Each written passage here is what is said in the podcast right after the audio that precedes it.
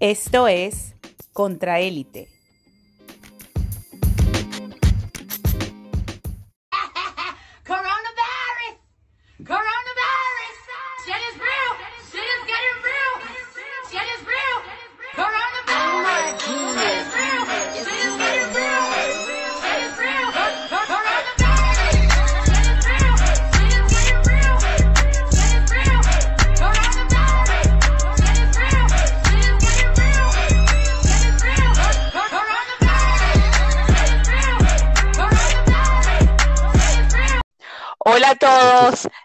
De vuelta aquí en Contraélite luego de habernos tomado una pausa por todo este pedo de la pandemia y, y más o menos como que reestructurar qué carajo íbamos a hacer y cómo vamos a, a- a continuar eh, trabajando, viviendo y haciendo las cosas cotidianas. Pero ya llevamos más de 60 días, eh, por lo menos aquí yo en Estados Unidos, 60 días de cuarentena. Y bueno, les queríamos, los queríamos poner un poquito al día acerca de qué hemos estado haciendo y continuar, reactivar ahora eh, contra élite con nuestro mismo análisis, nuestro mismo humor, nuestra misma irreverencia, pero en un mundo que ahora es totalmente diferente desde, la última vez que, que hicimos eh, la, el, el podcast. Entonces, bueno, em, Jorge, ¿cómo, cómo, danos una breve actualización acerca de cómo has estado sobrellevando la pandemia allá en Austria, qué se ha hecho, eh, qué no han hecho, cosas raras que hayan pasado brevemente, y luego les comento yo qué hemos estado haciendo por aquí. Ok, bueno, gracias Vanessa. Sí, totalmente de acuerdo. Y así, eh, eh, se, dice, se dice fácil cuánto tiempo ha pasado desde que las cosas empezaron a cerrarse como que simultáneamente alrededor del mundo, eh, 13 de marzo, 16 de marzo, en unos lugares más que otros, pero aquí en, en Austria fue más o menos esa fecha, 13 de marzo, 16 de marzo, cosas raras, bueno, eh, de- desabastecimiento tipo Venezuela, desabastecimiento sobre todo de, de- papel toalé que se acabaron y no se podía encontrar en ninguna parte, máscaras. Había cierta, cierta histeria, cierto pánico, pero aquí el gobierno fue mucho más de derecha, fue mucho más serio y tomó medidas así eh, efectivas y lograron, sí, aplanar esa curva que dice, la curva filosófica esa, lograron aplanar la curva desde, desde temprano.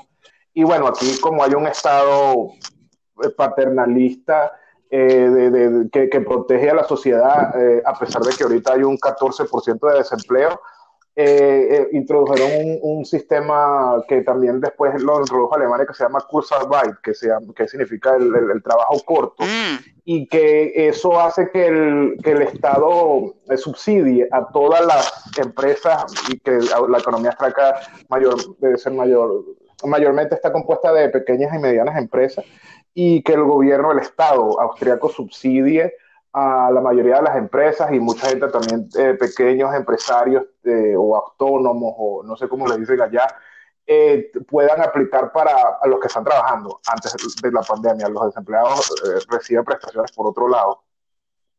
De un, un, un fondo de, de, de, traduciéndolo literal como de dureza económica como de dificultad. eh, y de dificultad económica y eso ha mantenido hasta cierto punto la paz social aquí y sí, la gente, lo- lo- los austriacos es un pueblo que un país así, o sea, no, no se distingue precisamente por ser tan eh, protesta- contestatario, protestón y- y para qué van a protestar. O sea, toda la gente ha acatado las reglas, la mayoría de la gente.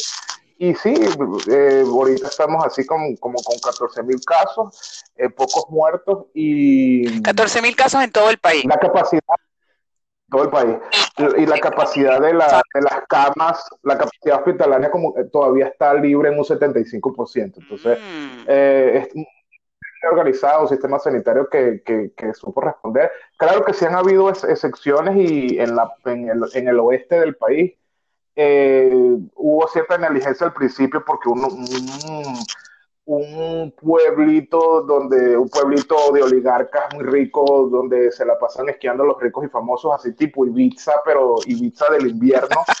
Eh, ahí no hicieron las cosas bien y, y un poco de gente island- islandeses, noruegos, daneses, se infectaron y fueron ciertamente negligentes porque por la plata baila el mono y no quisieron cerrar. Ah, raras. Eh, En balances generales creo que lo han manejado bien y ahorita ya muchas cosas a- abrieron, mucha gente regresó a, las plazas, a los parques y hay, hay bastantes aires de normalidad. Pero bueno, el transporte, el transporte público también sirve y pero todo el mundo con máscara, pero sí, se está viendo en- cada vez más en, en que, que- que los comercios están abriendo de diferente índole y esa es la actualización.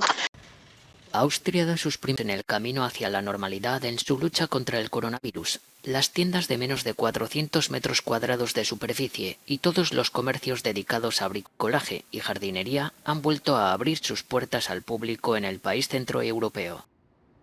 Los ciudadanos pueden, de nuevo, comprar in situ los productos que necesiten, pero tienen que respetar las correspondientes normas de seguridad establecidas por el gobierno austriaco. El uso de la mascarilla es obligatorio para acceder al establecimiento. Además, en tiendas de bricolaje y supermercados, los clientes tienen que respetar una distancia mínima de un metro de separación. Quienes no respeten las medidas pueden ser objeto de cuantiosas multas.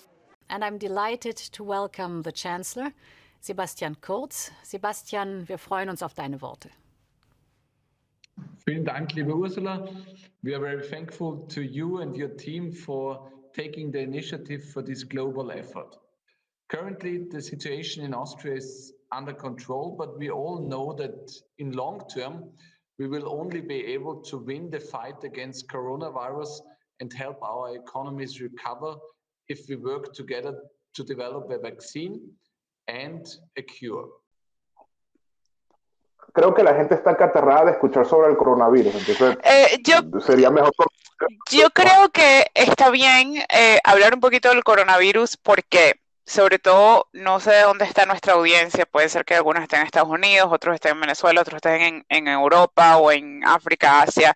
Y, y creo que es, es, es pertinente ver la manera en que los diferentes gobiernos han manejado la pandemia y cómo es relevante en el sentido de que si estamos hablando de ideología, si estamos hablando de políticas, cómo las estructuras sociales de uno u otro lado han logrado responder porque había una base fundamental fuerte, eh, han logrado responder de una manera exitosa o no exitosa ante un fenómeno global como es la pandemia. Yo ahorita escuchando tu recuento me quedo loca de, de la manera en cómo se ha manejado eh, y, y, bueno, Austria es un país más pequeño y pese a que es un gobierno de, de derecha actualmente, eh, ¿cómo, cómo, hay, cómo la estructura de cómo es ese país uh -huh. en cuanto a, a, redes de bienestar social y redes de seguridad uh -huh. social y todo eso, lograron activarse rápidamente para proteger a la población, para realmente darle prioridad a la población en vez de eh, los, las ganancias de, de, ciertas compañías, porque es totalmente lo opuesto a, que, a lo que ha ocurrido aquí en, en, Estados Unidos. ¿Y Austria tiene cuántos millones de personas? Nueve millones. Nueve millones. millones. Bueno, ustedes tienen 14 mil casos. Yo vivo en Iowa, que es un estado de 3 millones de personas, y tenemos 11 mil casos de coronavirus. Wow. Entonces, wow. es impresionante escuchar ese tipo de cifras de un país completo, tiene 14 mil y nosotros que somos un solo estado, y ok, sí tenemos más. Y aquí empezó, primero la, la, la, la pandemia. ¿no? Exactamente, y usted, y exacto, y allá empezó primero la pandemia. Estamos cerca de Italia, estamos muy cerca de Italia. Exacto, están totalmente. Entonces, por eso es que yo me impresiona y de verdad que es algo. Uh, bueno. Eh, Aquí ha sido todo lo contrario. Aquí, como ya muchos ya deben saber, porque, bueno, Estados Unidos, la respuesta de Estados Unidos, todo el mundo lo sabe porque es el bochorno a nivel mundial.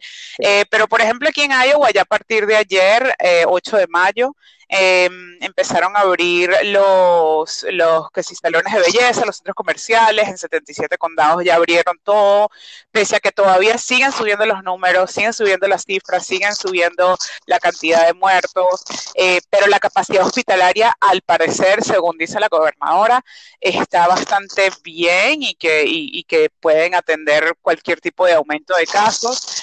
Eh, y la historia más triste aquí en Iowa ha sido los diversos brotes de coronavirus que ha habido en las plantas empacadoras de carne y procesadoras de carne, las cuales literalmente están poniendo en peligro el suministro de proteína animal de los Estados Unidos. Eh, porque, y entonces está causando una, una interrupción muy extraña de la cadena de suministro alimenticio, porque entonces están los productores, los ganaderos, los productores de, de porcinos y todo ese tipo de cosas, pero como hubo una gran negligencia en las empacadoras de carne, todo el mundo se enfermó, ah, estamos hablando de cientos e incluso en algunos más de mil personas infectadas de coronavirus, muertos, todo ese tipo de cosas. Entonces, porque ellos fueron negligentes y no le dijeron a la gente, bueno, mira, hay que cerrar para, para proteger a la gente, ta, ta, ta. No, sino que siguieron trabajando, les dieron un incentivo que un incentivo que sí de 30 dólares al, el fin de semana eh, para que vinieran a trabajar. Y, mm, y bueno, entonces cayó toda esa gente enferma y entonces ahora los productores de porcinos y los productores de ganado están teniendo que sacrificar a sus cerdos, vacas, todo ese tipo de cosas, porque no las pueden procesar suficientemente rápido, se están poniendo demasiado grandes esos animales y entonces va a haber una escasez a nivel eh, nacional, es posible que haya una escasez de carne, ya ahorita están imponiendo límites en el consumo de carne en, los supermercados, porque hay esa, esa interrupción debido al brote de coronavirus en las, en las empacadoras. Entonces ha sido una, un fracaso de liderazgo, pero total, total, un fracaso de liderazgo a nivel local aquí en Iowa, de los líderes aquí en este, en este estado.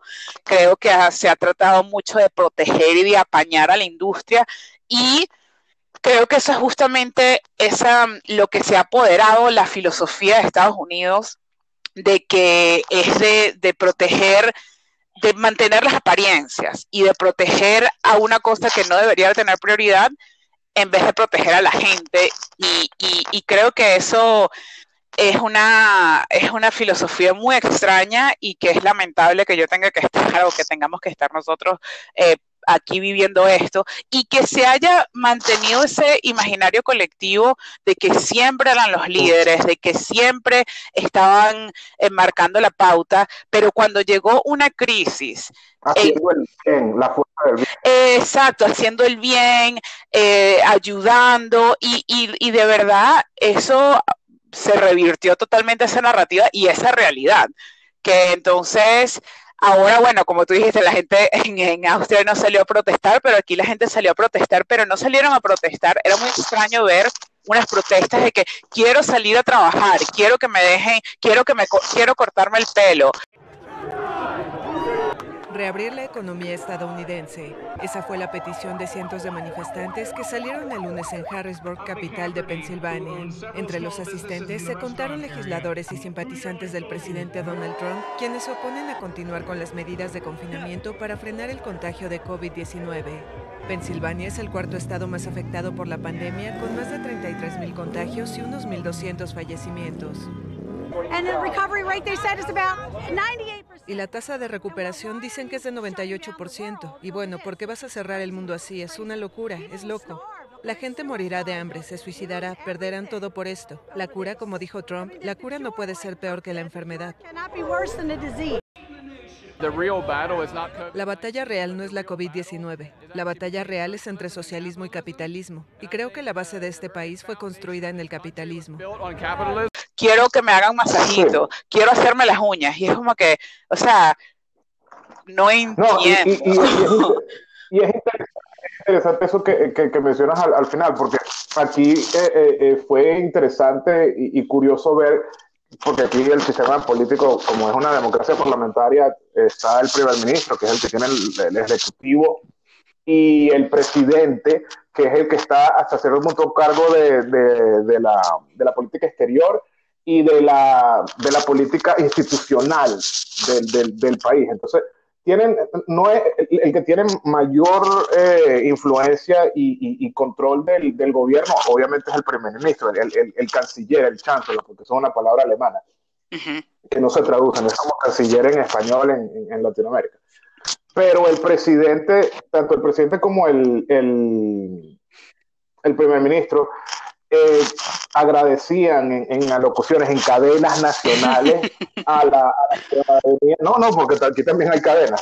Hacían, eh, a, a, apreciando los esfuerzos de que sabían que era difícil, o sea, algo muy sereno, muy, muy decente lo que hacían esos mensajes pero lo, la, mayor preocupación que hubo aquí fue la Pascua.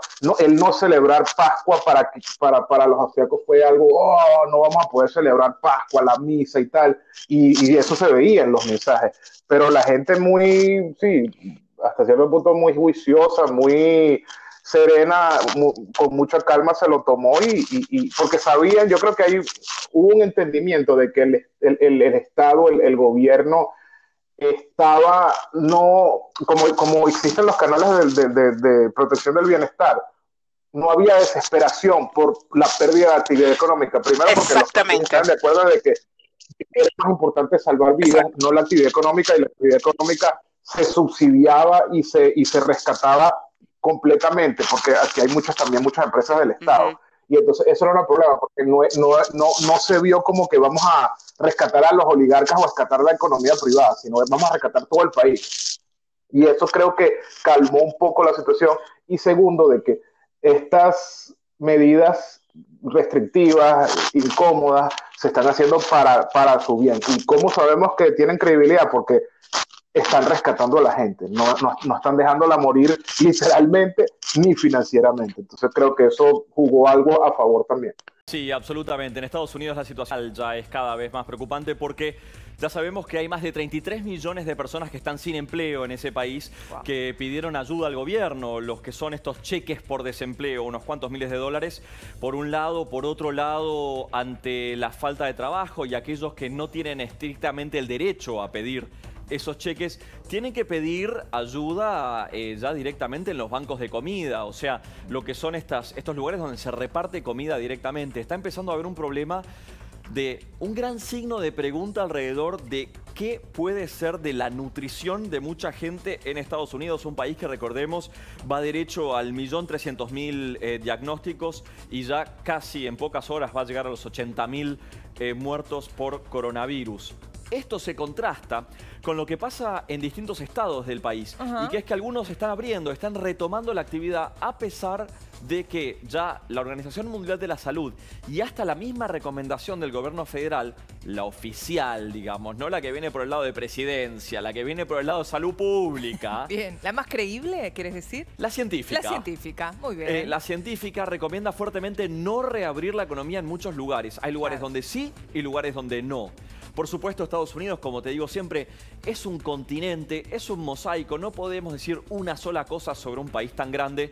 Tiene tantas diferencias que, por supuesto, hay que tener cuidado qué comentarios hace uno sobre el país. El presidente de Estados Unidos ha sugerido la posibilidad de tratar el coronavirus con una inyección de desinfectante o aplicando luz solar en el cuerpo humano para poder así vencer al COVID-19. El mandatario hacía estas afirmaciones después de que el director de la División de Tecnología y Ciencia del Departamento de Seguridad Nacional, Bill Bryan, realizara una exposición sobre las medidas para evitar la propagación del coronavirus, en la que ha señalado que el virus muere rápido cuando está expuesto a la luz solar. So, supposing we hit the body with a tremendous, uh, whether it's ultraviolet or just very powerful light, and I think you said that hasn't been checked, but you're going to test it.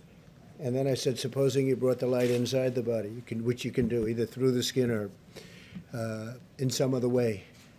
And I think you said you're going to test that too. Sounds interesting.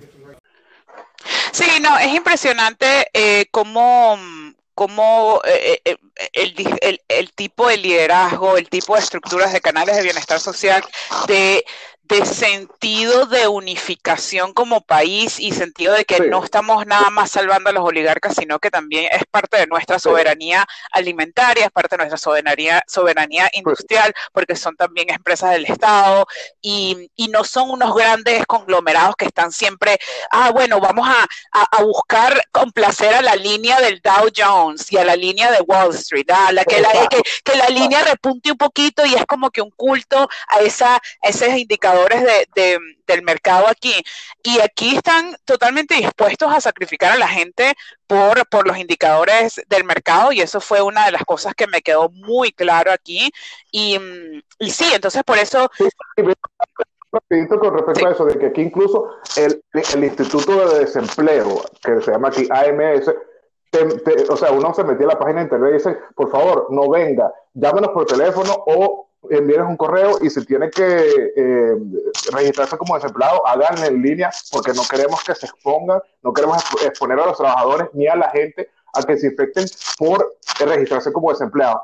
Y, y, y wow. se le va a pagar su seguro de desempleado todo en línea. No, aquí, aquí, aquí, colapsaron las páginas web, aquí colapsaron las páginas web, ah. colapsaron las líneas telefónicas, fue una respuesta realmente deficiente y fue realmente un vacío de liderazgo. Ah, eh, y, y, y, no fue un no, fue un total desasosiego, no fue una persona como tú me estás mencionando aquí. Y, o sea, el chancellor de ya de, de, de Austria es un carajo como de, de, 32 años, 33 años, lo cual, que el tipo es baby Hitler y toda esa mierda, pero las, la estructura, las bases de ese país.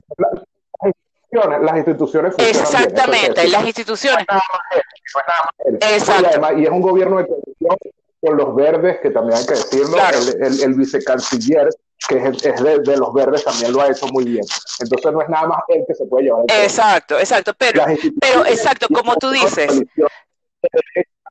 Y, y, los verdes, eso también hay que decir. Eh, eh, es como tú dices, las instituciones funcionaron bien, las instituciones cuando hubo una, una, una emergencia, sí había como una base pero aquí ha sido una política de recortar presupuestos, privatizar todo, tercerizar todo, y por eso fue que uno de los países que Estados Unidos, que antes era... Que se, dejar que la gente se vaya a la mierda y se muera, porque no nos importa. Porque no les importa, la, exacto.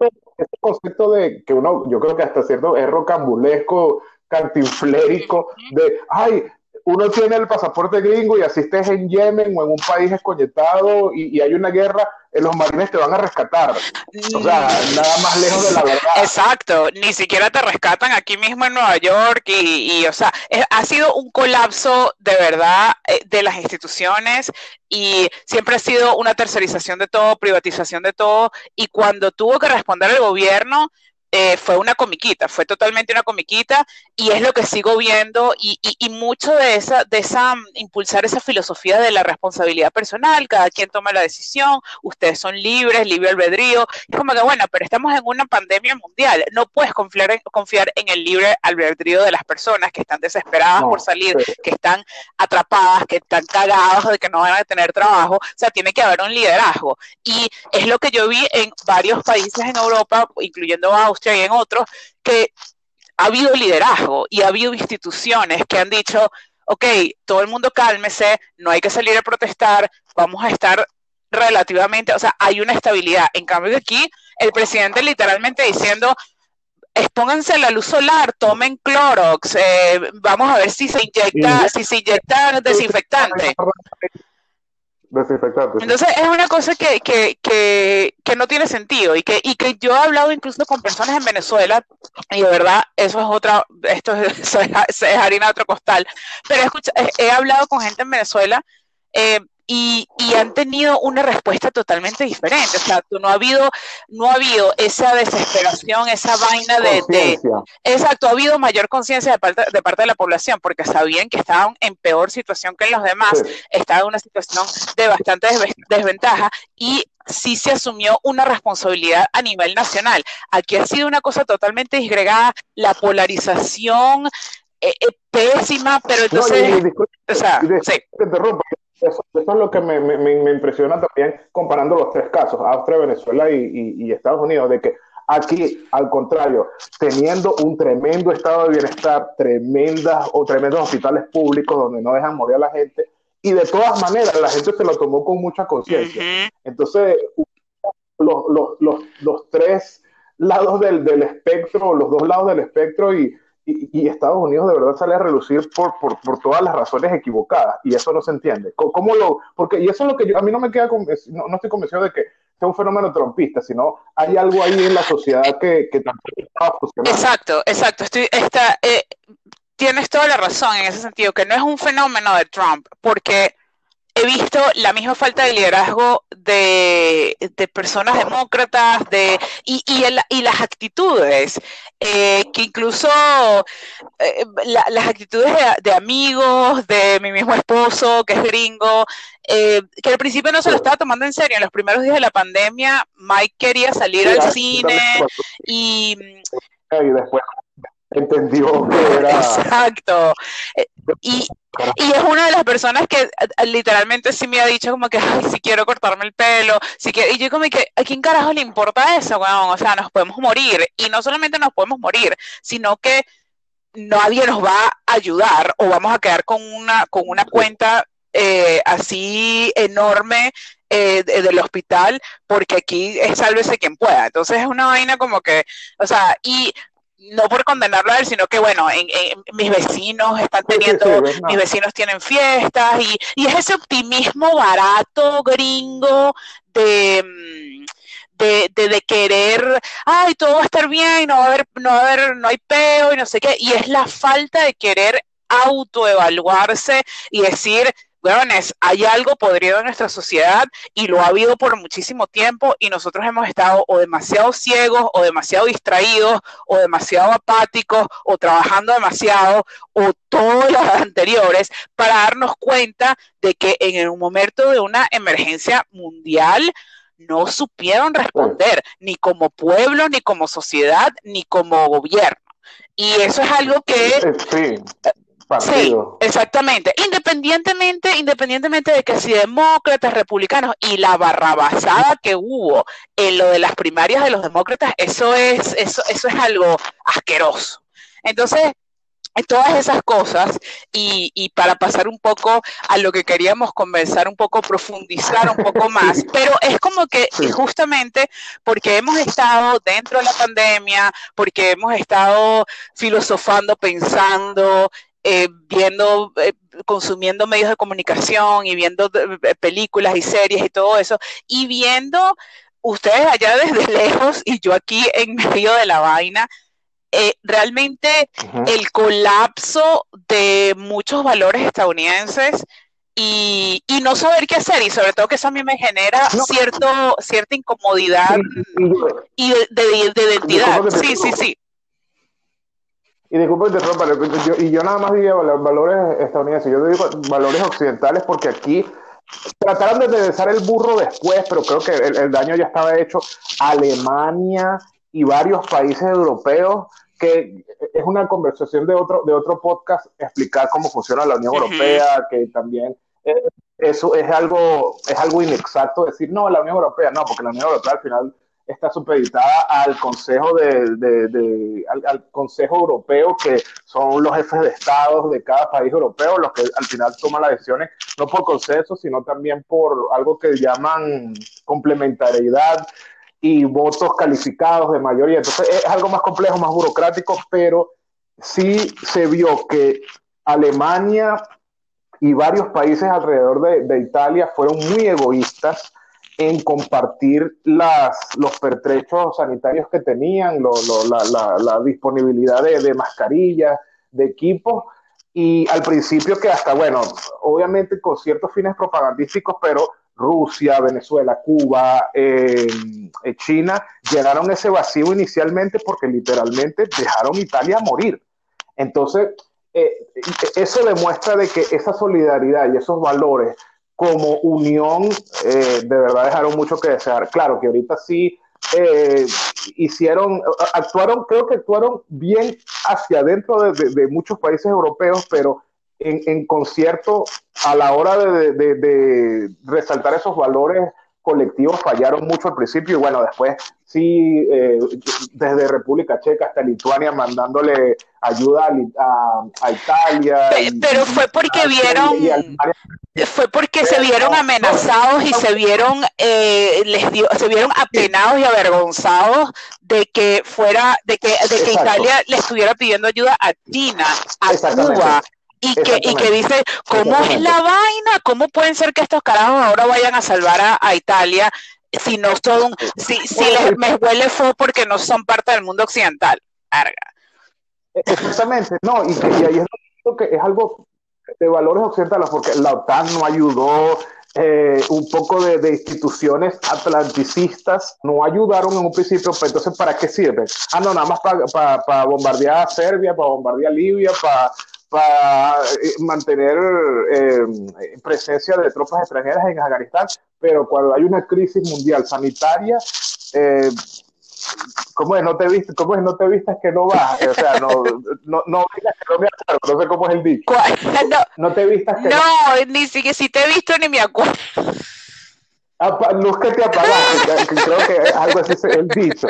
Pero brillaron por su ausencia, brillaron Sí, por su tal ausencia cual, y de verdad creo demuestra de que al, al- al- al final del día el Estado-nación, la nación del Estado-nación es la que prima porque por más Unión Europea, Euro o Estados Unidos, Estados Unidos robándole a Francia, robándole a Alemania, robándole a Canadá, el- los medicamentos, los mismos estados gringos robándose entre sí, eh, haciendo su para quitarse los materiales. Entonces yo digo, el colapso de los valores occidentales. Exactamente, totalmente, totalmente. Y es algo, algo que yo creo que la gente, debido a la desesperación, por ejemplo, aquí en Estados Unidos, que yo creo que debido a la desesperación económica, a la incertidumbre, a la falta de liderazgo y al fracaso del liderazgo actual, creo que la gente no se detuvo a pensar en como que, mierda, ¿qué significa esto, weón? O sea, los valores, ¿cómo puede ser que en nuestro país se esté haciendo, como tú dices, como una vulgar subasta de suministros médicos y, y, y, y que, y que le estemos robando a otros países? Y que, o sea,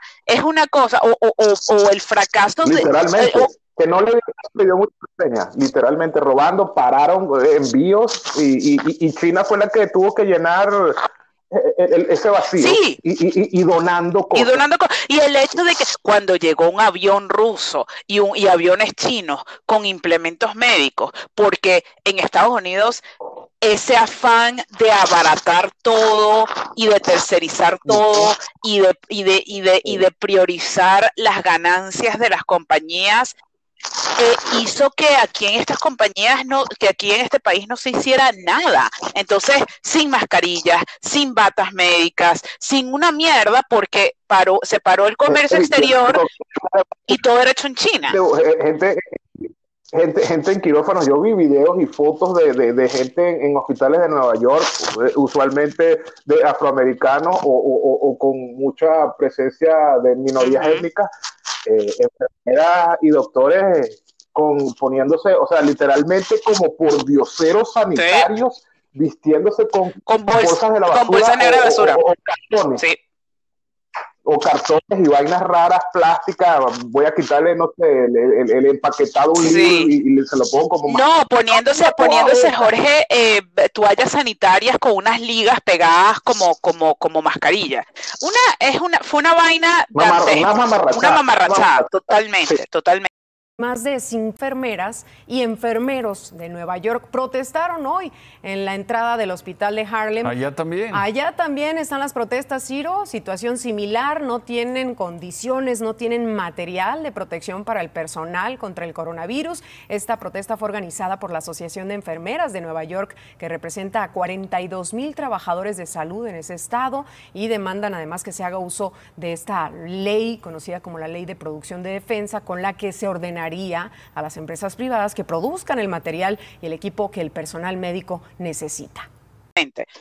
Y, y bueno, entonces, y eso es lo que yo pienso que tenemos que, no sé, deconstruir de dónde vino todo esto y a nivel filosófico y qué tipo de, de, de qué, qué hemos estado consumiendo, porque eso ha sido otro, o sea, creo que los medios de comunicación, tanto a nivel noticioso como a nivel de entretenimiento, han generado una, un- un- un- una, una ideología no tanto de izquierda ni de derecha, sino como que verdades aceptadas que, que no son correctos, que no son, que no son correctas y que no son, y que en medio de esta pandemia se han visto como, total, como falsedades totales.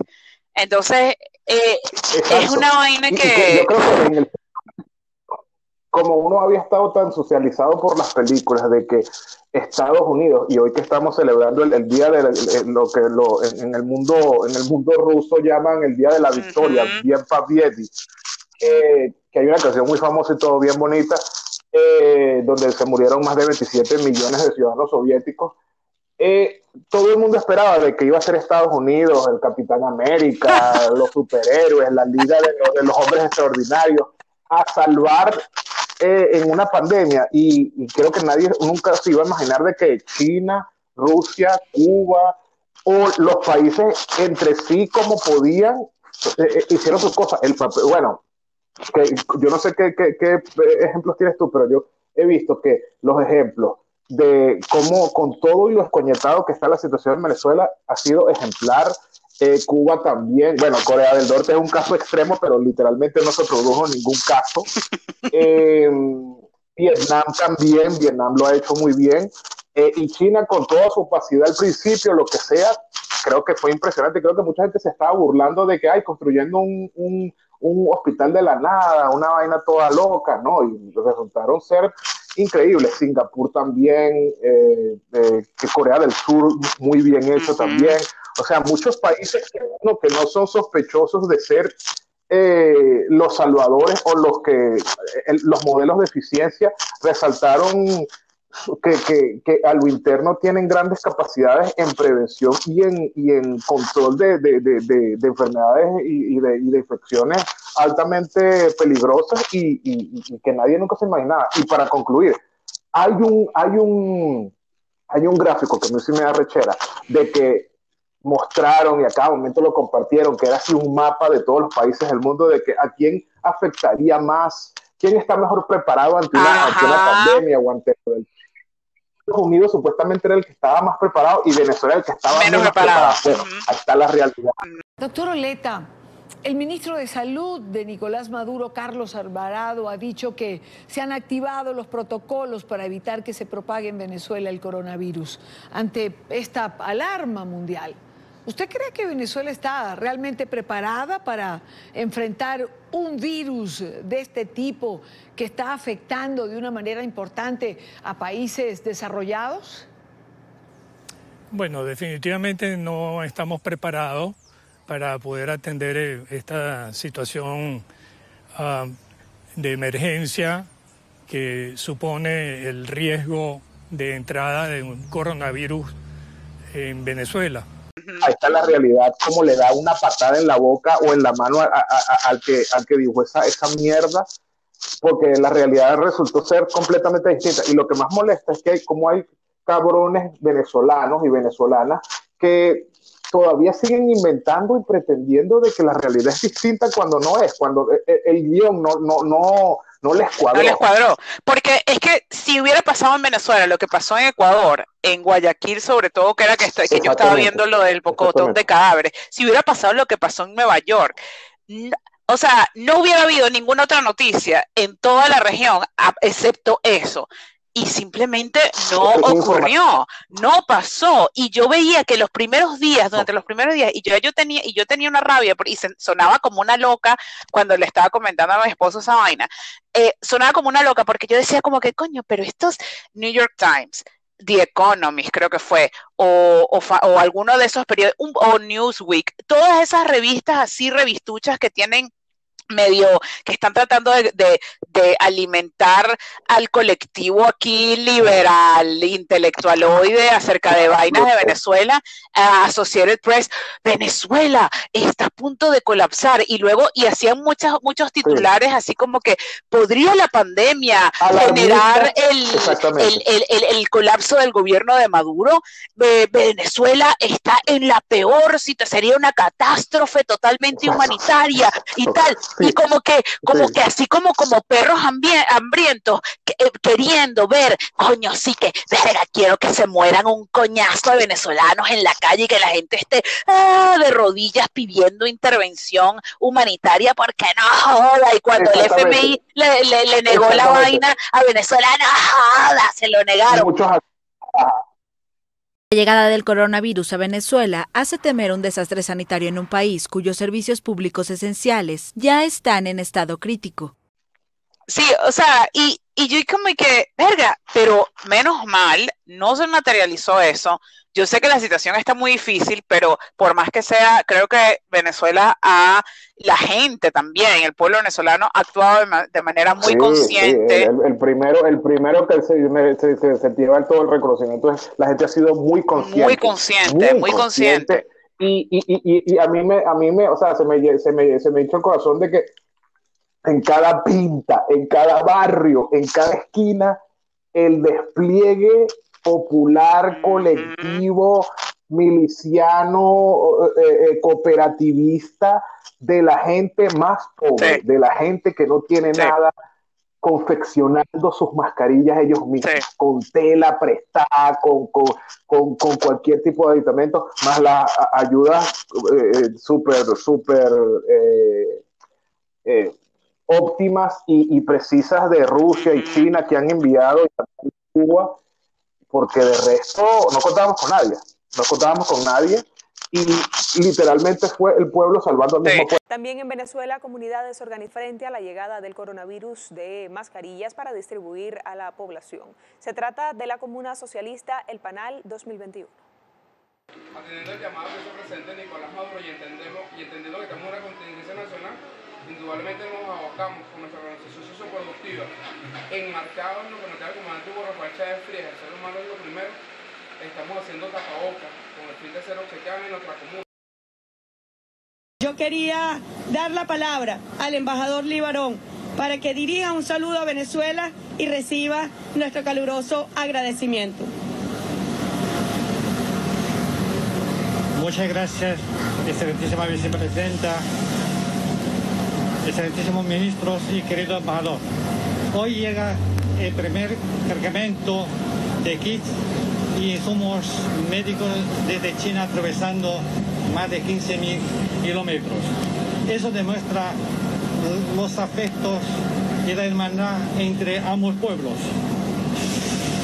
Y también una clara apoyo al gobierno y pueblo venezolanos por los tantos esfuerzos y las medidas para garantizar la salud y salvar las vidas a pesar de las más severas, inhumanas y criminales sanciones.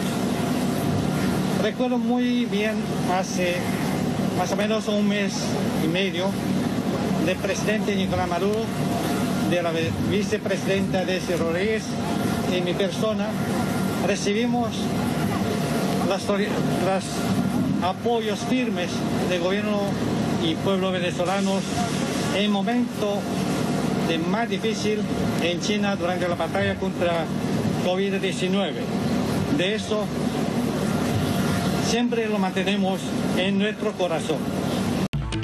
Este miércoles arribaron a Venezuela dos cargamentos con insumos médicos para el combate de la COVID-19, uno de Rusia y otras 90 toneladas de ayuda del Sistema de Naciones Unidas que coadyuvan a la prevención y detección de la COVID-19 en el país suramericano. Llegaron desde Rusia 20.000 kits de pruebas PCR para detección de COVID-19 en el marco de la cooperación entre los dos países. Para mí es un gran honor y orgullo estar aquí en estos momentos muy importantes de una muestra de solidaridad internacional, verdadera internacional solidaridad a pueblo venezolano en este combate contra COVID-19. y que un pocotón de, de un pocotón de inmigrantes venezolanos se regresaron a Venezuela porque estos otros países también colapsaron. Y, y obviamente, o sea, creo que fue una decisión acertada del parte de los inmigrantes venezolanos regresarse a su país. Y entonces Venezuela tener que, asu que, que asumir y absorber esa cantidad de personas que estaban viniendo. Y y, otra cosa que yo siempre los he estado siguiendo por Instagram, eh, al movimiento de las comunas, la comuna, sobre todo Altos del Ice, allá en Caracas, me parece que han hecho un trabajo tan bonito, tan digno de, realmente de, alabar su, labor comunitaria, cómo se han organizado, cómo están repartiendo la comida, cómo están haciendo las evaluaciones y revisando así casa por casa, asegurándose que las, madres así o, las mujeres embarazadas tengan sus medicamentos, eh, eh, colaboración con médicos brasileros y con médicos chilenos que habían estado allí haciendo como una especie de pasantía una vaina, ayudándose a la gente eh, y, haciendo que la gente criticaba que si el sistema patria, que qué bolas, no sé qué, pero aquí hicieron lo mismo con una vaina llamada Test Iowa, que, que, es básicamente una evaluación que tú haces desde tu, casa y que tú dices, eh, eh, bueno, vamos a, tengo tales síntomas y no sé qué vaina, y después tú mismo tienes que, si, si te aprueban para que te hagas la prueba, entonces tú mismo tienes que dirigirte a una localidad y eso es otro escándalo que aquí ocurrió, que bueno, quién sabe, las danzas de los millones, pero vi que allá fue de verdad cómo utilizaron ese sistema para un control de la salud pública y de verdad que como vi como ese movimiento de las comunas, que me parece súper interesante, cómo se activaron para, como tú dijiste, el pueblo salvar al pueblo. Y de verdad totalmente digno de, de, de, de, sí, de felicitaciones y, de, y, digno de admiración todo lo que hicieron. Entonces, y que son cosas que... Y que, y que, y que ignorado y, menospreciado y ninguneado e invisibilizado por los medios. Totalmente. Porque en cualquier momento, en momento colapsada, colapsada y después, ah, ok, no colapsó, ah, bueno, ok, bueno, eh, pero sigue, sigue igual desconectado, nada sirve. La invasión esta de, de, de, de, Rambo barata. no, I don't take responsibility at all. No sé qué más estás observando en la sociedad gringa, cómo, cómo ha sido la evolución de, de eh, chinos hediondo, ese chino el China, China, coronavirus, y, cómo llegó a, simplemente escoñetar el capitalismo. Eh, ¿Cómo, cómo lo, no porque el coronavirus eh, haya destruido, sino que fue el detonante para el colapso el segundo colapso del, que ya veníamos en 2008. Sí, exacto. no, yo creo que ha sido muy extraña la, la, la reacción de los gringos, que por lo menos que yo he visto, eh, creo que hay, sí, o sea, básicamente se ha exacerbado todas las desigualdades que habían aquí en Estados Unidos, eh, desigualdades raciales, desigualdades de, de, clase social y desigualdades económicas. Y mm, el monopolio de las compañías y ese afán de seguir vendiendo pese a, pese a cualquier vaina, eh, eso todo se ha exacerbado. O sea, creo que yo he visto como, bueno, según las estadísticas, eh, las poblaciones, una de las poblaciones más afectadas han sido los negros y los, los latinos debido al tipo de trabajo que hacen. Como siempre. pero es debido al, debido al tipo de trabajo que hacen, pues eh, es porque son esos trabajadores que, entre comillas, son trabajadores esenciales, pero son trabajadores muy mal pagados, son trabajadores que eh, cuando, cuando hace un año, cuando hace seis meses estaban pidiendo un aumento de sueldo, 15 dólares la hora, les decían que bolas, ustedes, tú lo que estás es, es, acomodando unos estantes en un supermercado, o tú lo único que estás haciendo... Me gustaría, y, y disculpe que que a mí me gustaría eso, e, eso, eso que tú mencionas, ese aspecto, no sé cómo sea en países del mal llamado primer mundo, que tengan una diversidad étnica similar a la, a la del imperio, cómo fue, si se vio también eh, impactada, sobredimensionada el efecto de la pandemia en, en las minorías étnicas desfavorecidas, con desigualdades económicas, porque te puedo decir que aquí en Austria, por lo menos en Viena, donde el, distrito donde yo vivo es uno de los más étnicamente diversos, eh, no, no, no, afortunadamente no se ha ido, no, no se ha notado una sobre una sobreexposición en términos porcentuales de, enfermos, sino que son austriacos de pura cepa los que se han enfermado. Y yo no sé si en otros países ha ocurrido eso, tanto como parece ser que es la dimensión allá en Estados Unidos de que pareciera que los que más afectó fue a los, a los de las minorías. Eso sería interesante analizar. Sí, sí sería interesante analizarlo porque, porque aquí el, el, fenómeno racial y de las desigualdades raciales es también muy, está muy vinculado también a las desigualdades económicas. Entonces, yo, por lo menos cuando yo visité allá en Austria, simplemente no vi esa, eh, la, la, el nivel de desigualdad económica y bueno, no pasé muchísimo tiempo ni vivía allá ni nada de eso, pero según lo que uno lee y lo que escucho, no está tan fuerte o tan pronunciado el nivel de desigualdad económica que como aquí en Estados Unidos. Entonces, no, eh, no, no sé, o sea, es como, eh, creo que eso es un factor muy, muy importante que se tiene que estudiar. Y aquí justamente, aquí justamente ha afectado a estas poblaciones de manera desproporcionada porque ¿quiénes son los que trabajan en las embarcadoras de carne y que no tienen ningún tipo de poder para hacer nada, ni para, ni para tener sindicatos ni nada. Entonces, por lo menos aquí en Iowa son puros latinos, muchos indocumentados y gente refugiada. Entonces, que agarran ese trabajo, que es un trabajo de mierda, que es un trabajo súper fuerte, un trabajo donde la gente eh, sufre muchas lesiones de, de, de movimientos repetitivos y, y, y, es una industria súper difícil trabajar en ella y ninguno de los, la mayoría de los gringos no quiere hacer ese trabajo o si van a hacer ese trabajo lo hacen del lado corporativo, son los supervisores, los gerentes, los, los es básicamente la, alta gerencia que son el pocotón de gringos blancos, mientras que son el poco de inmigrantes latinos los que están y, refugiados los que están haciendo el trabajo así fuerte en ese sentido, al igual que el sector agrícola, al igual que la gente que está eh, brindando servicio al público, que Estados Unidos, y eso es lo que me he dado cuenta, se volvió una, una economía totalmente de servicios. Por eso es que el uh -huh. nivel de desempleo aquí se ha disparado de una manera incontrolable porque no hay fábricas ya, porque no hay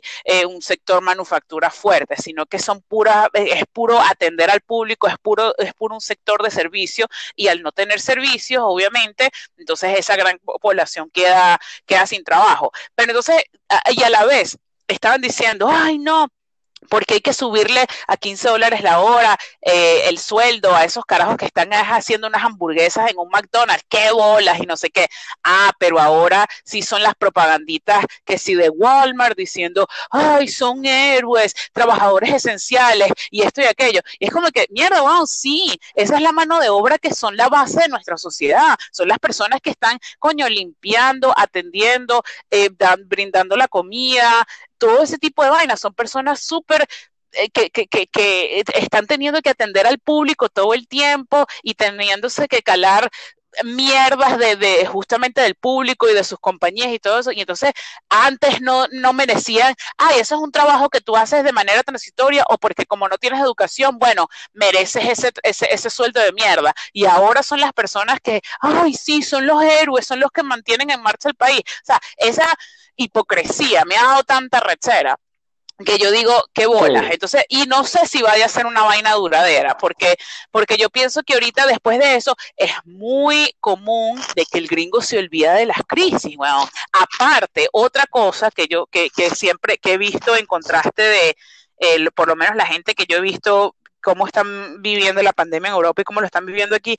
En Europa o en varios países de Europa que han atravesado así, que han tenido guerras y que han tenido crisis fuertes en sus propios países, porque Estados Unidos no ha tenido una guerra dentro de su propio territorio en muchísimas décadas. Eh, por eso es que la gente yo creo que tienen una resiliencia más fuerte como pueblos, mientras que aquí es como que a la mínima al mínimo inconveniente, ¿qué bolas? Ay, no, no sé qué.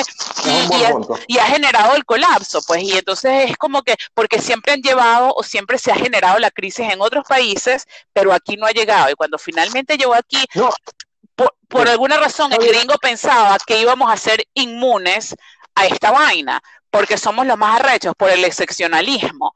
Y es como que no, por el excepcionalismo y me parece tan acertado ese comentario y me pone, me retrotrae un poco, no para decir de que estas sociedades europeas son perfectas y todo es una, una, una tierras de, de, de, ¿cómo es?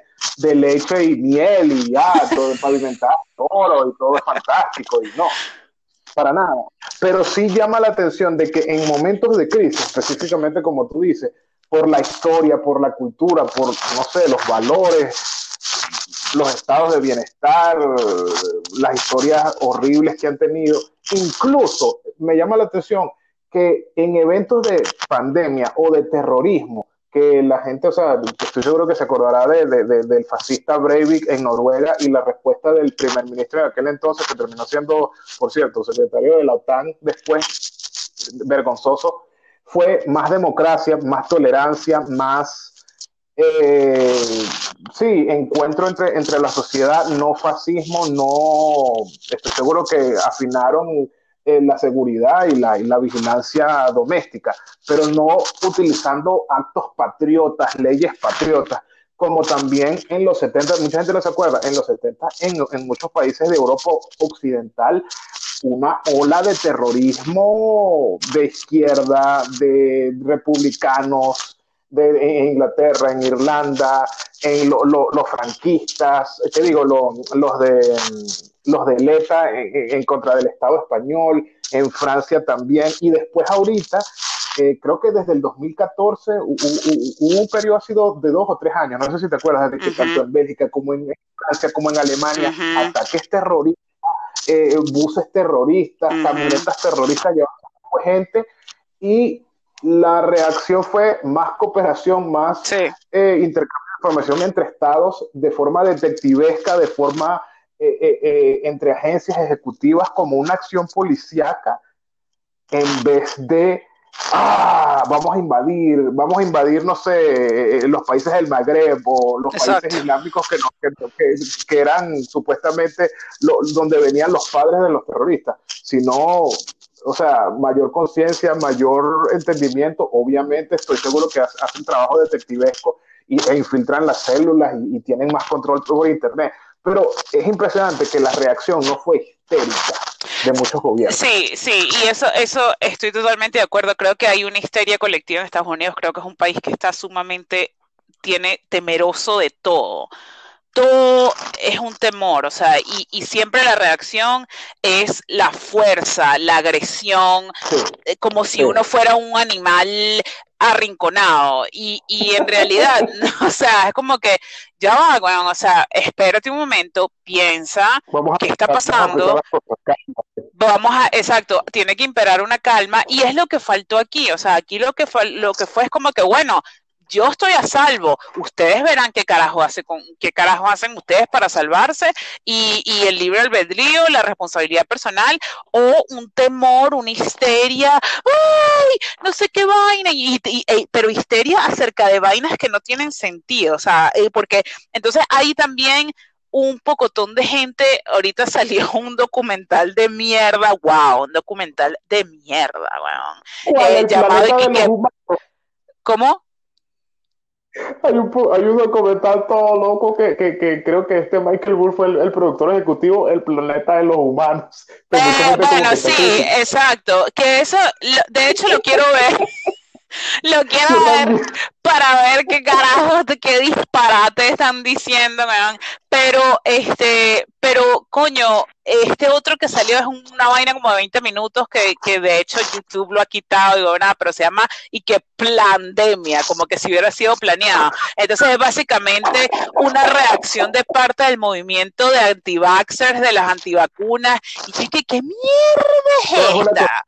Entonces, sí, básicamente ha sido como que lo que yo veo el colapso, como tú dijiste, que era el ala del orden masónico.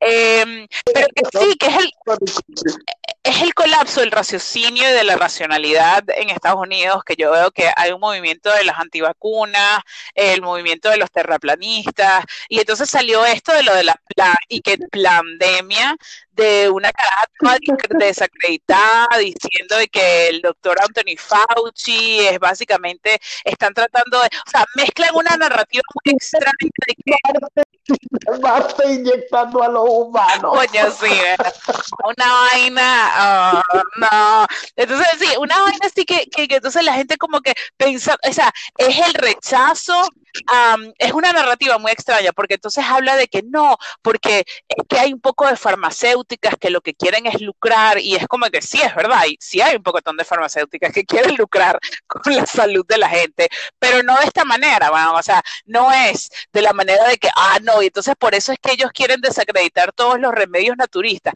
No, weón, o sea, no, no es eso, no es que quieran desacreditar los, los remedios naturistas, es como que se les está dando fondos del contribuyente para que hagan su, su desarrollo de, su, de, su, de, sus medicinas, que lo, lo, cual está muy bien, el desarrollo de la ciencia. El ahí tiene, tiene, tiene mucho que explicar, por lo menos debería hacer una investigación, porque él mismo era el que estaba financiando o aprobó los, los, los recursos para que estuvieran haciendo esas investigaciones en Wuhan. Entonces ahí hay un poco de gente que tiene la que mira, o sea, okay, que sí, uno, sí. la pero las circunstancias de el, el, el, experimento o la vacuna o el virus están directamente relacionadas con financiamiento gringo dirigido por Fauci. Eso, eso está demostrado. Sí, y eso, y eso se apareció, y es como que, ok, agarran ciertos datos de la verdad que es como que, bueno, sí, hay que preguntar esto, o, o, o por qué no se publicaron, o sea, por qué no se hizo, por qué no se hizo mayor indagación al respecto, o por qué se está utilizando tanta plata del contribuyente para hacer ese tipo de investigaciones sí. y luego vienen... ¿Y por qué hacerlo en un, en un, en un laboratorio chino? Porque no hacerlo en un laboratorio gringo, ¿no? Bueno, lo hicieron en un laboratorio chino, Jorge, seguro porque por la misma razón en que aquí ya no se hacen mascarillas, ni se hacen respiradores, ni se hace un carajo, porque es más barato seguro hacerlo allá. O sea, es algo, es, es eso, es por eso. Probablemente. Es probablemente que eso es lo que están haciendo. Pero, Pero, entonces, entonces, ok, o sea, como que esos son datos verdaderos y sí, ok, hay un pocotón de farmacéuticas que lo que quieren es lucrar con, con, con, con la salud de la gente. Pero eso no significa que la ciencia eh, esté tratando simplemente ahora las la, la investigaciones se estén haciendo nada más para enriquecer los bolsillos de una gente. Es como que no, o sea, el problema está, es a nivel político, el problema es de que eh, hacen investigaciones privadas con dinero público y después le quieren clavar a uno 300, 400% de ganancias. O sea, ese es el problema. El problema no está en que la ciencia y que hicieron una mutación genética, una vaina. No, no, no. O sea, como que eso, eso, y eso es lo que yo veo aquí y que la gente ha como que simplemente decidieron rechazar es, el, es el, el, la, la, racionalidad y es el oscurantismo, es básicamente oscurantismo. Es el racismo de que es más fácil ver a unos chinos cochinos comiendo murciélago y mágicamente se infectaron porque quién sabe cómo coño se lavan, no se lavaron las manos después de comerse el murciélago, en vez de que mira, es, una, es una epidemia de un virus como eh, cientos de otros que han ocurrido por décadas en la historia de, de la humanidad. Exactamente. Pero no, es más fácil, fácil ver la conspiración de un chino comiéndose un murciélago en el imaginario colectivo, coño, que de verdad, sí, el raciocinio por la poseta. Sí, exacto, totalmente. Y es una vaina que, eh, ok, se habían, eh, se habían hecho, y aparte que se habían hecho como ejercicios prácticos acerca de qué pasaría en caso de una pandemia. Y ha habido otras pandemias, la gripe aviar, el SARS, este, la misma, o sea, eh, bueno, el mismo VIH, o sea, todo ese tipo de cosas que han sido Ebola, todo, todo eso. Entonces, eso es como que, o sea, hay virus que atacan y que mutan y que con el cambio climático,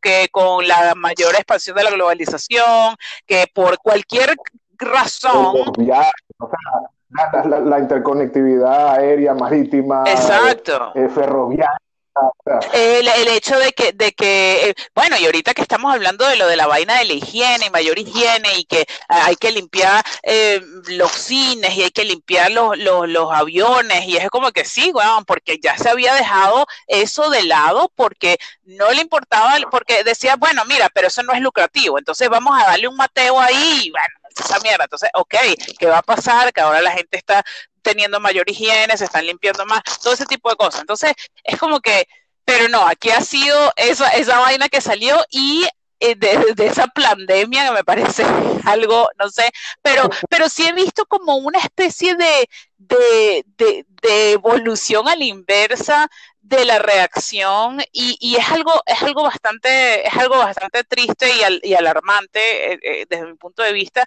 que, mm, que sí o sea como que hay muchas personas que están queriendo no sé como cuestionar pero no cuestionar el sistema que nos ha llevado a esto eh, a, a muchas de estas crisis sino cuestionar lo, lo, que, lo, que, lo que ha, evidenciado, no sé, la ciencia y el conocimiento. Es una vaina como que yo que, no, o sea, no, tenemos que cuestionar por qué estas estructuras económicas están jodiendo a la gente. ¿Por qué por décadas, por siglos, o tal vez décadas más bien, porque por décadas hemos estado bajo un sistema que ha sido la explotación del hombre por el hombre y que, y que no se ha valorado al ser humano y su vida, su vida literalmente, porque se está valorando en base a lo que puede producir, o sea, no, o sea, uno tiene un valor intrínseco como persona y esto es lo que,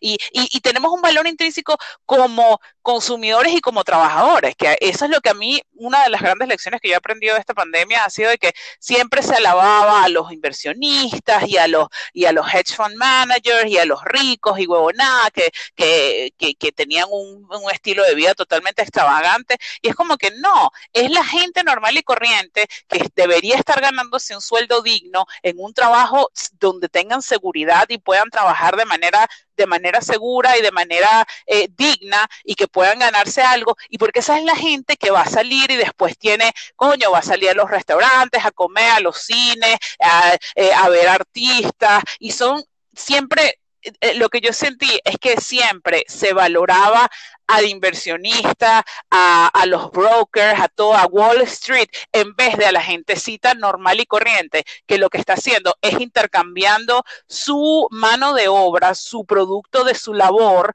para comprar y, hacer comercio. Y entonces es como que desde de, de cuando acá, ahorita que estamos viendo que con el colapso, con el no poder ir a trabajar la gente, que no eh, tenían muchísimo dinero. Al, al ver ese colapso, somos nosotros, es el ser humano el que está generando valor, este poco de valores arbitrarios, locos, económicos. Es uno, es la gente y es la gente sana. Entonces, por eso, si tú quieres mantener este sistema de mierda, deberías por lo menos tener un poco de, de valor por la dignidad humana. Y por eso es que o hay que cambiarlo para uno donde sí realmente haya valor por la dignidad humana y no se permita la grosería del capitalismo desmedido que ha, que ha pasado, entonces, pues, o sea, por lo menos para mí sería un sistema socialista donde se valore el ser humano, donde se valore eh, una industria y una, y una, una fortaleza de, de, de, un Estado que realmente le importe el ser humano por ser, por, un, por el valor intrínseco y no nada más por su capacidad de producir ganancias. Pero o sea, incluso para que este sistema de mierda funcione, tendrían que haber valorado justamente al ser humano y a su salud. Y eso, y eso fue lo que, eso, es una de las cosas que, que, que tengo así el bombillito como que, wow, esto es lo que yo he sacado de eso.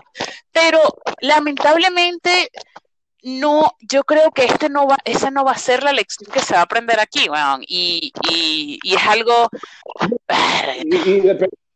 yo creo que en países ahorita, depende de qué país, los, los libertarios o, los capitalistas así eh, eh, eh, que se rasgan las vestiduras están escondidos y no dicen nada. Entonces, en algunos países se, se, va a, y creo que hubo una, hay una, un editorial muy bueno de, del Financial Times, de todos los, los periódicos, que trata de, disfrazarlo un poco, pero como que tiró la toalla en su defensa eh, incondicional del capitalismo neoliberal sin límites y, y el editorial que, que, no la tengo ahorita, o sea, no me acuerdo exactamente las palabras, pero básicamente decía de que las élites y las clases dirigentes en los países tienen que aceptar de que el Estado tiene que tener un control importante sobre la economía de aquí hacia el futuro, porque obviamente así el capitalismo no es eficiente salvando las vidas humanas.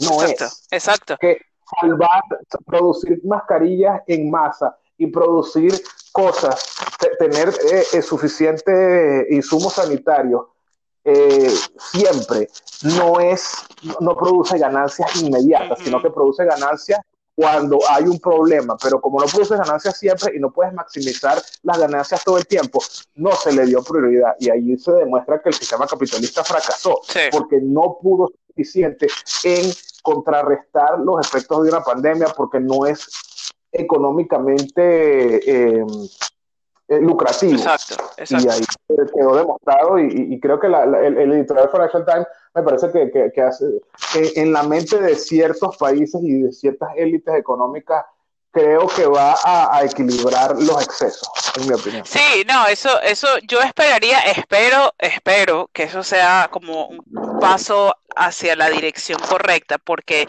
porque sí, totalmente cierto, eh, el sentido de que no puede ser, no puede ser simplemente, ok, tenemos que, que priorizar por sobre todas las cosas las ganancias y el pocotón de libertarios, obviamente que están escondidos eh, con el culo en dos manos, porque todas sus teorías de mierda han fracasado ante la pandemia y y al final el papá Estado fue el que rescató a todo el mundo. Exactamente. Un Estado fuerte, es el que tiene que rescatar a todo el mundo porque, ay, se te acabó, se te acabó el consumo. Entonces colapsaste. Exactamente. Aerolíneas, desde las aerolíneas para abajo, para las empresas, todo, ay, todo el mundo como, como un pedigüeño eh, pidiéndole al papá Estado. Pidiéndole al ah, papá Estado, ¿sí? la gente. Entonces, cuando alguien, individuos como nosotros, queremos pedirle al papá Estado comunistas, socialistas, vagos, parados, ah, pero ¿y, quiénes son los parásitos ahorita? ¿Quiénes son los vagos ahorita? Entonces, ¿qué clase de libre mercado es este donde un poco de empresas privadas se, tienen, que, tienen que ser rescatadas y tienen que ser subsidiadas por el papá Estado?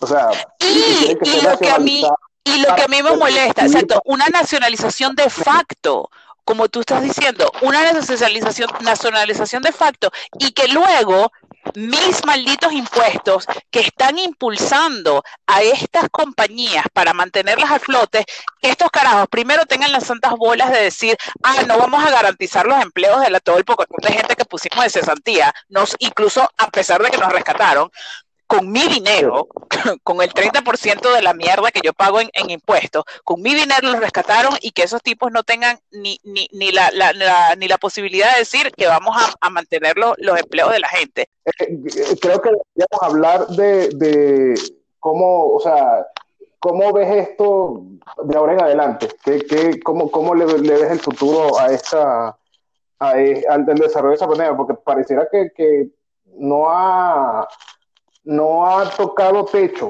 allá en Estados Unidos. Y, y, les, vale madre si se sigue muriendo la gente porque hay que, hay que, hay que iniciar otra vez la economía. Eh, sí, sí, eh, y para, sí, o sea, es una cosa que mm, causa mucha frustración y miedo y, y no sé, bueno, porque eh, sobre todo aquí con la gente vulnerable que uno conoce y vaina, que, pudiera enfermarse así de manera grave, creo que creo que estas decisiones que se han tomado han sido muy desacertadas y, y, me frustran y es justamente simplemente por, bueno, hay que reactivar la economía para, para que la gente, para que las cifras de desempleo, para que la gente no pueda pedir más prestaciones de desempleo, porque, ah, bueno, no, pero en tu estado abrieron y tú deberías poder buscar trabajo y bueno, jódete. Eso es una, una de, las, de las cosas que yo creo que quieren hacer. Y en segundo lugar es para, porque creo que el, el, gringo, no sé si la sociedad gringa simplemente se ladilló de la cuarentena y es como que, bueno, que ladilla la cuarentena y, ya vamos a, ya, ya está bueno, ya, vámonos. Y es como que, o sea, no te puedes ladillar de la cuarentena. Tal vez estoy exagerando un poco, pero siento que ha sido así como que, ay, bueno, ya me ladillé de la cuarentena. Y es como que, bueno, pero es que... Ya estoy ya estoy cansado de Netflix. Ya estoy cansado de Netflix, pues, o sea, ya yo quiero, yo quiero ir a mis festivales y salir al Farmers Market y esta vaina y, ya está bueno ya. Entonces, Eh, en, sí, o sea... Pero, ¿cómo, ¿cómo, es esa reacción cuando también hemos, hemos visto videos que creo que no han ocurrido en otros países que yo sepa, de esas, esas colas kilométricas de gente buscando comida. En, en, en, en, yo no sé cómo les llaman, bancos de comida. Sí. Que se han visto en varias ciudades de Estados Unidos, que creo que no lo he, no lo he logrado ver en, otra, en otros países de, de, del primer mundo. Eh, no, no, ¿cómo, cómo, cómo, ¿Cómo racionalizar eso? ¿Cómo conciliar eso? Bueno, yo creo que aquí siempre, o una gran, una, un gran porcentaje de la gente, y esto lo habíamos conversado hace tiempo, bueno, el año pasado cuando estábamos allá en Austria eh, y, que, y que nos metimos en esa guerra de Twitter con, con estas personas que estaban queriendo insistir que en Estados Unidos no había pobreza ni nada de eso, pero aquí hay 140 millones. No, y hay mucho cabrón, cabrón ahorita, disculpe te interrumpa, que incluso uno de los, de los, uno de esos tipos, eh, Roberto Smith, que, que yo también me metí en una guerra de Twitter hoy, ayer y hoy, de que era básicamente uno de esa juventud hitleriana, no vale mentira, una juventud adeca que básicamente eh, eh, jalador de bola profesional de CAP en su momento, ay, por la libertad económica y capitalistas de derecha al 100% y, y uno les dice que el capitalismo colapsó, que mira Estados Unidos, mira todos los países que, que se han empobrecido y los tipos totalmente mm, lo llaman a uno fanático, lo llaman a uno que, que que no, no, no, no quieren debatir nada porque están tan enseguecidos en su dogma que no se dan cuenta de que ya no son ningún tipo de referencia. Y, claro, que uno también medio pierde el tiempo porque esa gente igualito creo que ninguna persona en ningún país latinoamericano, si ellos de verdad pusieran sus proyectos económicos en, un, en una plataforma electoral, sería un porcentaje muy, muy, muy pequeño las personas que votarían por él. Sí, y honestamente la gente, los que, los que están quejándose en América Latina, y ok, cada país es diferente y las economías son diferentes, pero una y otra vez se ha visto que los, esos modelos prescritos por, por, por el consenso de Washington, por el FMI, y esos modelos de mierda de, no funcionan, o sea, no funcionan bien, y al final es justamente en los países donde hay protección al trabajador y protecciones eh, y, reglamentación en torno a, las empresas, ahí es donde realmente funcionan bien y donde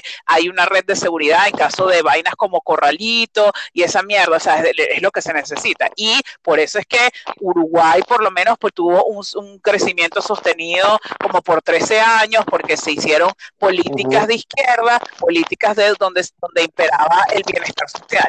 Y cualquier mamagüevo de Estoy Unleashed, bueno, cualquier mamagüevo de estos venezolanos libertarios que esté hablando paja, gamelote, desde Europa, desde países con un bienestar social arrecho o que sean de estos malditos ricachones que están en las costas este y oeste de Estados Unidos, desde Washington DC o desde Nueva York, pero sobre todo los que están en Europa, gozándose ese, ese, estado de bienestar social, gozándose esa de esa sanidad pública.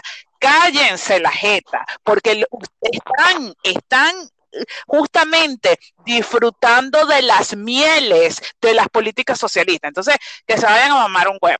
Entonces, eso, eso, eso es que a mí ah, me, me, causa una rabia, así que yo digo, que bolas. Entonces... No, pero hay que, hay que confrontarlos, hay que confrontarlos y hay que, y creo que este, este programa sirve como, como, como algún tipo de, munición ideológica contra gente que, que, simplemente tiene las ideas equivocadas. Es que ni siquiera es una cuestión de que, ay, no, de que y, la ideología y la cuestión, no, no, no, es que tú, tus pensamientos económicos literalmente matan personas. Exacto, exacto. Por, por, porque el Estado no puede intervenir, porque, ay, no, eh, eh, la economía por encargo, la economía es la que te va a salvar, no puedes pedir prestaciones sociales, no hay que tener ningún tipo de, de, protección del Estado, ni siquiera para la Argentina, decían porque no, al final del día, ¿cuánta gente, cuántos reportajes se vieron sobre viejitos en Venezuela que no tienen nada, que, la, pensión no le llega. Y ahorita, ¿qué, pensión en Estados Unidos? Que, nadie, nadie le importa, no puedes ir a un hospital porque la gente tiene miedo de quedarse eh, eh, eh, asado con una cuenta de 35 mil dólares por hacer un examen. Un poco de trabajadores de las empacadoras de, de, carne, de, cerdo, de cochino. tienen que hacer su propia cuarentena ellos mismos en otro cuarto o quedándose en, solos porque tienen miedo de pegarle el virus a su, a su familia, porque no tienen ningún tipo de protección. Entonces, ¿dónde están las agencias regulatorias ahí? ¿No existen o son elefantes blancos? Exacto, totalmente. Y eso, y eso, y eso es lo que, lo que está pasando aquí, y es una vaina que... el, libre mercado, que la mano, la mano invisible y vaina. sí, sí, ese es el tipo de cosas que yo digo como que nosotros lo habíamos estado advirtiendo, porque lo fundamental que yo, por lo menos que yo siento, lo fundamental de mis ideas es que hay que valorar al ser humano por su valor intrínseco, no es simplemente, o sea, cada niñito y anciano y gentecita que anda por ahí son un ser humano que tenemos que proteger y salvaguardar, porque somos los que estamos aquí en, el, en el, planeta Tierra, al igual que incluso los animales y, y todo ese tipo de vainas que me molestó, dicho sea de paso, esa, esa narrativa ecofascista de que, ay, el ser humano es el virus. Eh, ahorita ya están empezando a salir eh, eh, lo, de la, lo de la reducción de, o, los animales. ¿Cómo? Delfines, delfines en Venecia, porque ya no, ya no están eso, es mentira. Sí, primero que eso era fake news, exacto, lo de los delfines en Venecia. Pero segundo, el segundo, ok, sí, sí, ahorita debido a que menos consumo desmedido, sí están los animales saliendo nuevamente y reponiéndose a la tierra, todo eso, pero eso no es por el ser humano, eso es por el sistema capitalista, eso es por un sistema que simplemente lo que quiere es extraer ganancia a costilla de todo. Eso es el problema. Qué bueno que hiciste ese punto. Creo que es un buen punto para, para ir eh, cerrando el, el, este, este, podcast que ha sido largo, pero ha sido bueno. Yo me lo he disfrutado bastante y creo que hacía falta, especialmente cuando no estamos en una normalidad, pero estamos en un nuevo mundo contaminado, contagiado, que habrá que adaptarse de alguna manera, pero no sé si tienes conclusiones de que cómo, cómo crees tú que va a ir que va a ir modificándose la, la cuestión allá en año electoral? ¿Te sientes pesimista, sí, pero qué tan pesimista te sientes? Sí, no, y, creo que es un, eh, después de haber estado eh, fuera del aire por tanto tiempo, bueno, eh, de verdad que les agradezco la paciencia de los que nos escuchan en, en, en acompañarnos durante esta, esta versión un poco más larga del podcast. Me siento, mira, aquí no sé qué va a pasar una vez que lo que más me da miedo es que con esta reapertura anticipada, esta reapertura em, apurada de los estados, vaya a haber un aumento repentino arrechamente de todos los, de todos los casos de coronavirus y de casos graves que en serio sí vaya a colapsar nuevamente en otros estados el sistema de salud y que nos vayan a tener que, que, tengamos que volver a cerrar nuevamente y volver a pasar por todo este ciclo. Eso es una de las vainas que me da miedo porque coña, o sea, todos estos, 60 días que ya tenemos en cuarentena habrán sido en vano porque simplemente la cagaron, porque se atoraron y quisieron salir más rápido. Se atoraron. de verdad, sí. Eh, otra cosa que veo con preocupación es el hecho de que el, Postmaster General, que es como un cargo de, de, la vaina del correo aquí, es el básicamente, no sé, la persona que controla el servicio de correo postal aquí en Estados Unidos, eh, es ahora, acabaron de nombrarlo como, es un, es un tipo que, que estaba dando grandes contribuciones de campaña a Trump. Y el hecho de que posiblemente tengamos que ir a elecciones eh, a través de correo, por correo, que aquí hay esa, esa modalidad, pero en general la gente va de manera presencial, eso me parecía medio raro. Pero bueno, o sea, lo estoy viendo, estoy así como que pendiente de eso, pero no sé. Y lo de las elecciones de Pana, no sé cómo... Que lo tan apetecible, así, así adopten las máquinas de Venezuela de Smartmatic, ¿no? De verdad que no, no. Así no se queda mucho- Venezuela como de.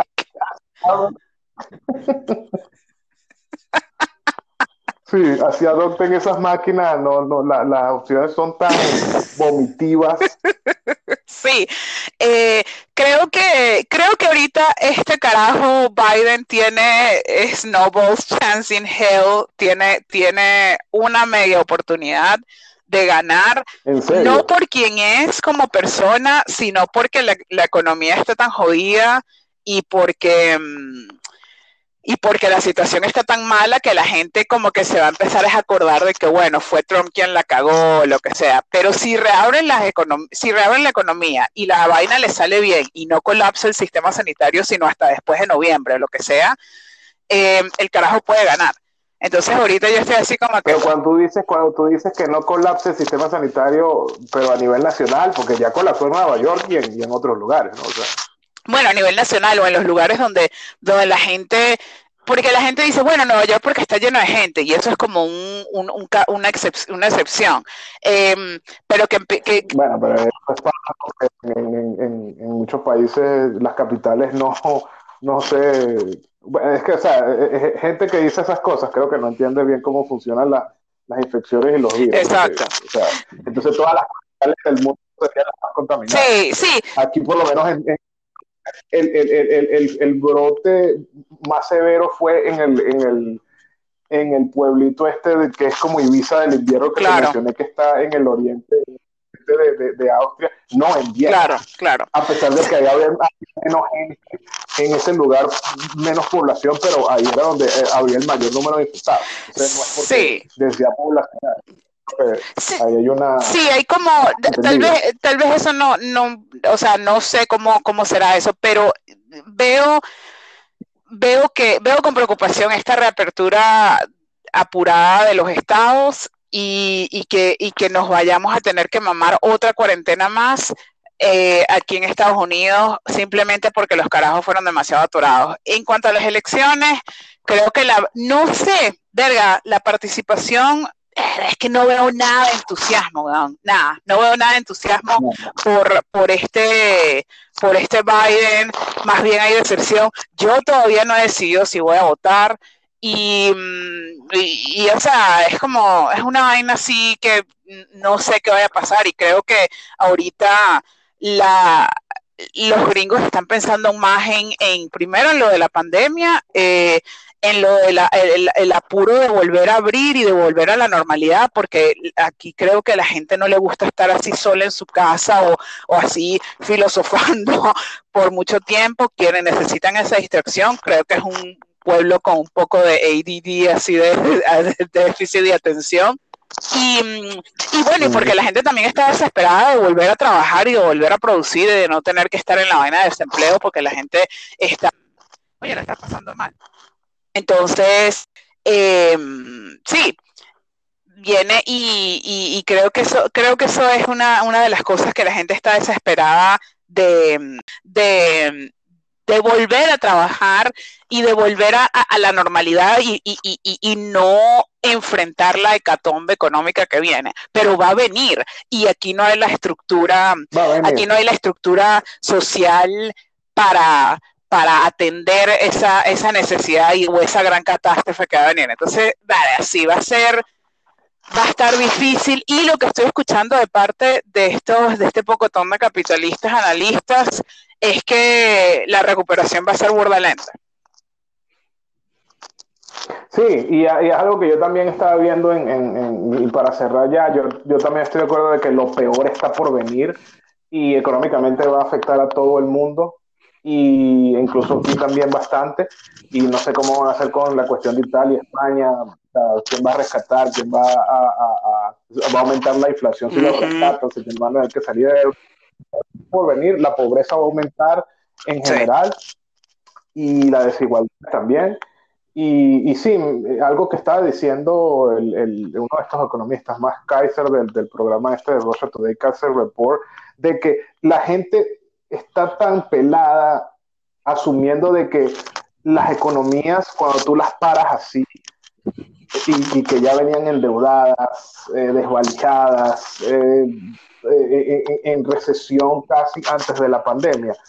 Como que si eso tú le das un switch y se vuelve a prender como si fuera una máquina, una tostadora, una para hacer té, un, microondas, eso no funciona así. Son cadenas de producción. Una vez se paran, pierden el valor, se destruyen y vas a tener que construir un nuevo tejido productivo y, e imprimir una, una, una dinámica para tratar de construir otras economías. Pero eso es eh, eh, como, como se rompió, se resquebrajó el capitalismo, la globalización, eso para poder generar un crecimiento económico, como lo llaman, un crecimiento económico otra vez, va a tomar mucho tiempo y va a ser de otra manera. Exactamente. Entonces, creo que no es, no es, ah, ya, saben a trabajar y el switch ya. Uh, sí, todo, se va a reactivar así. Y también hay, hay, que hablar también un poco de del trauma colectivo que uno tiene en cuanto a a salir, a estar en grupos de gente, a disfrutar vainas, y que eso ha generado problemas también de salud mental. Y yo por lo menos me siento hasta cierto punto como que siempre temerosa y es horrible porque me encanta viajar, me encanta, me encanta montarme en un avión y todo eso, pero ahorita es como que mierda, no, yo no, no voy a poder hacer eso y sentirme cómoda por bastante tiempo. Sí, sí, sí, es así. Y claro que dependiendo del lugar donde estás, uno se sugestionado, eh, subjetivo, con la máscara en los metros ya no se siente tan raro y manteniendo un distanciamiento social, si estás en un lugar como Viena donde sabes que no hay tantos casos, si te puedes quitar la máscara y te paras lejos de la gente y la gente como que se lo toma más de forma más ligera, pero no sabemos, no sabemos y yo creo que esto es lo que eh, va a asignar este año, la incertidumbre, la, la depresión económica y y se vienen tiempos feos, que creo que hay mucha gente que no lo, no lo quiere asumir, yo no sé por qué tienen, como dices tú, ese optimismo irracional, pero creo que las cosas se van a poner muy, muy, ya están bastante malas, pero continúan degradándose. Exacto. Y, creo que es lo, el tema que nos va a ocupar en otros podcasts. Sí. Entonces, con esa nota tan excelente y extraordinaria.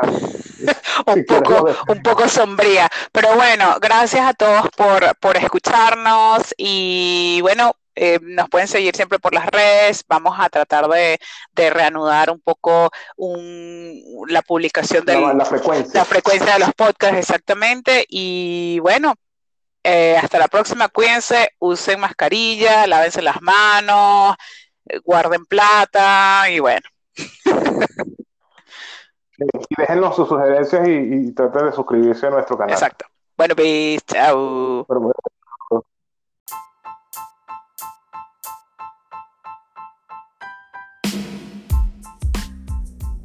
Gracias por escuchar Contraélite. Síguenos en Twitter, arroba Contraélite1.